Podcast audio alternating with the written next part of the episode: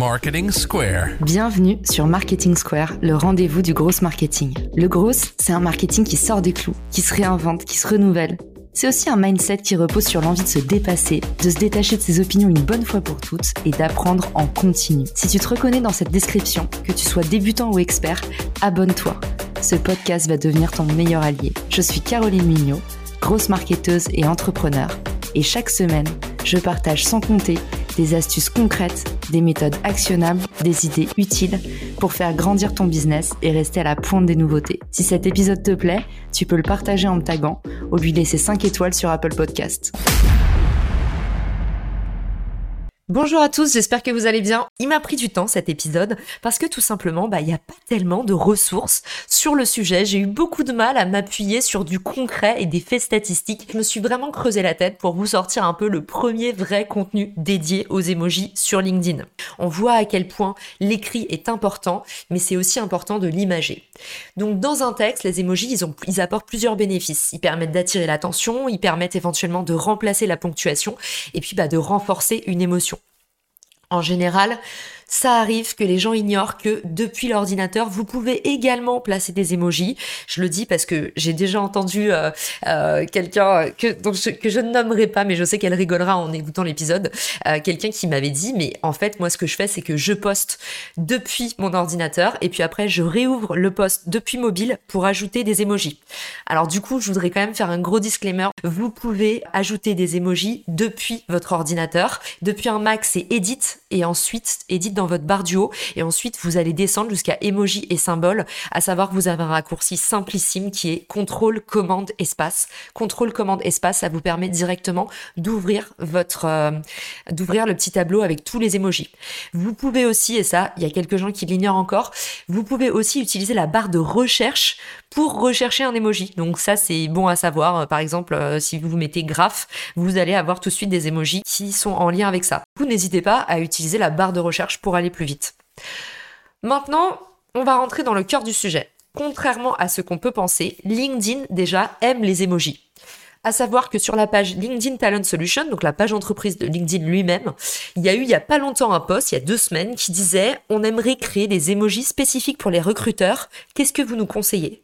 Alors s'il y a bien une industrie où on se dit que c'est borderline à fond les emojis, c'est le recrutement. Bah en fait, vous voyez, les choses sont en train d'évoluer et aujourd'hui en fait les emojis oui, c'est clivant. Oui, il y a encore des gens qui disent mais les emojis ça fait gogol. Mais il y a quand même quelque chose qu'on peut pas nier, c'est que les emojis c'est efficace et ça permet vraiment de renforcer un texte. Faut-il les utiliser ou pas?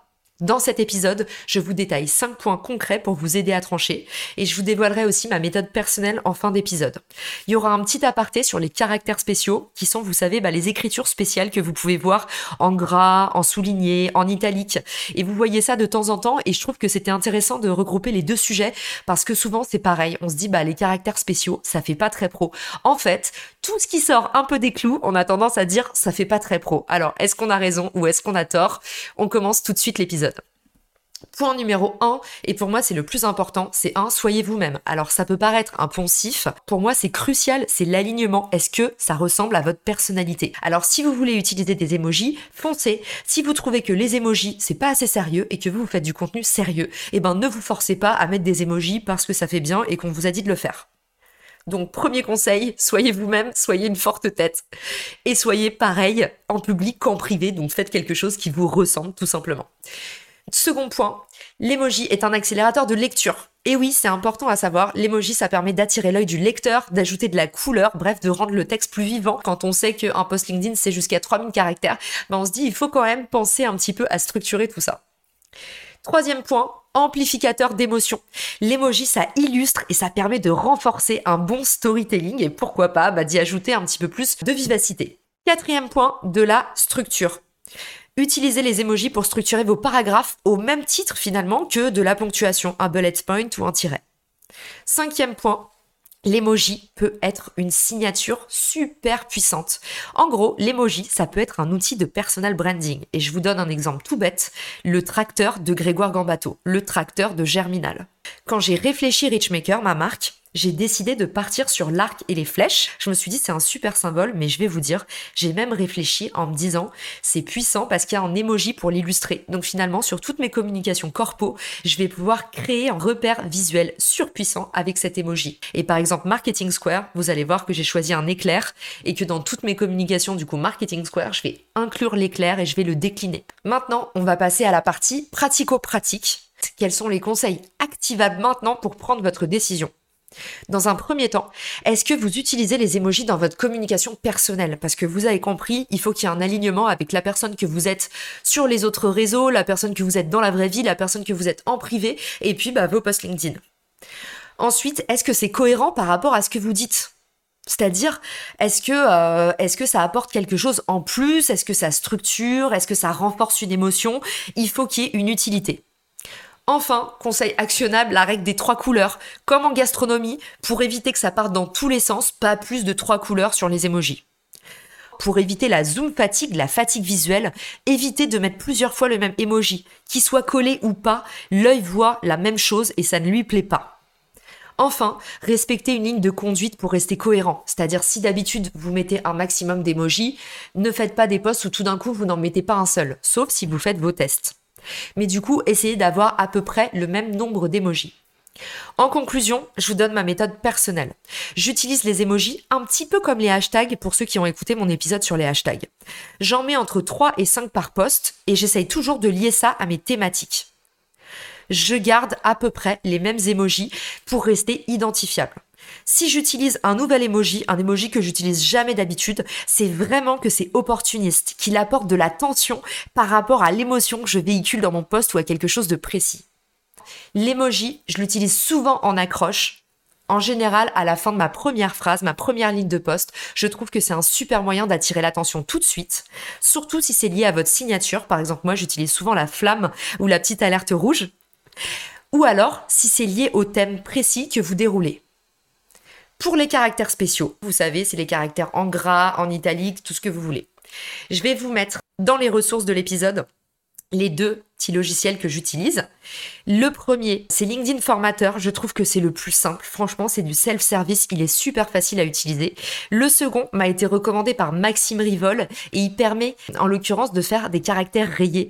Et je trouve ça super chouette. Notamment si vous faites de la vente, vous pouvez faire par exemple un prix barré. Je trouve ça hyper sympa. Et du coup, c'est un outil un peu plus compliqué, je trouve, à utiliser. Un peu plus complet par contre. Donc je le recommande aussi. C'est Yaytext. Et pareil, vous le trouverez dans les ressources de cet épisode. J'applique les mêmes conseils pour les caractères spéciaux. Utilisez-les avec parcimonie, pas sur des phrases entières, pas sur des paragraphes entiers. Mettez en avant une dizaine de mots maximum par poste, pas plus de trois typos différentes. Espacez pour que ça reste lisible au maximum. On saute des lignes, comme toujours sur les posts LinkedIn. Je finis cet épisode en vous lisant mon dernier avis sur Apple Podcast. Merci beaucoup pour tous ceux qui me laissent des avis. Dans Apple Podcast, euh, vous tapez Marketing Square, vous tombez sur la page du podcast et vous scrollez tout en bas et vous avez, et là, vous pouvez me laisser une petite recommandation. Ça me fait trop plaisir et je les cite du coup à la fin de chaque épisode. Aujourd'hui, je vais lire le commentaire de Manon Toulousaine qui dit de la valeur de la vraie, un contenu incroyable avec une vraie valeur ajoutée en utilisant des mots simples. Caroline permet à chacun entre nous de comprendre et de se former. Juste merci, je recommande. Merci beaucoup Manon pour ces petits mots et je vous dis à tous à demain sur Marketing Square. Ciao Si t'as écouté jusqu'ici, c'est certainement que cet épisode t'a plu.